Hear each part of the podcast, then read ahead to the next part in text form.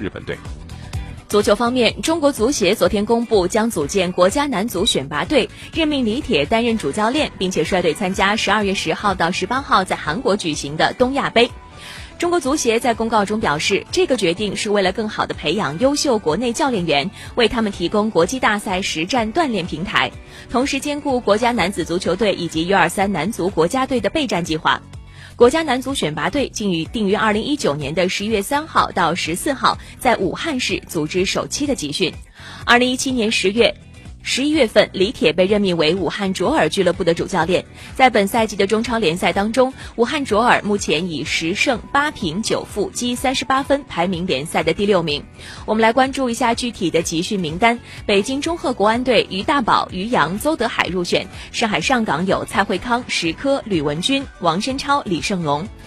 广州恒大梅方；广州富力唐淼；河北华夏幸福董学生、姜志鹏、金阳阳。重庆当代力帆冯静，江苏苏宁队李昂，天津泰达队赵宏略、郑凯木，河南建业队王尚元、吴衍，武汉卓尔队李航、董春雨、明天、刘云，上海申花队曹云定，山东鲁能队有金敬道和吴兴涵，长春亚泰谭。